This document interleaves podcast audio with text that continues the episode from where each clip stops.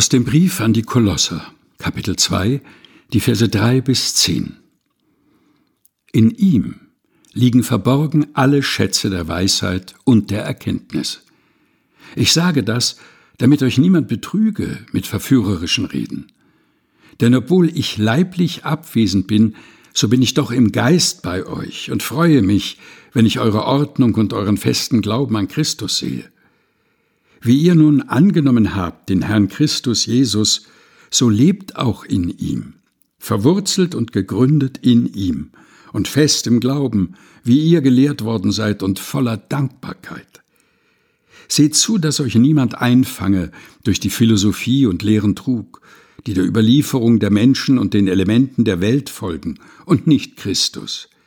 Denn in ihm wohnt die ganze Fülle der Gottheit leibhaftig. Und ihr seid erfüllt durch ihn, der das Haupt aller Mächte und Gewalten ist. Kolosser Kapitel 2 Vers 3 bis 10 aus der Lutherbibel von 2017 der Deutschen Bibelgesellschaft. Gelesen von Helga Heinold.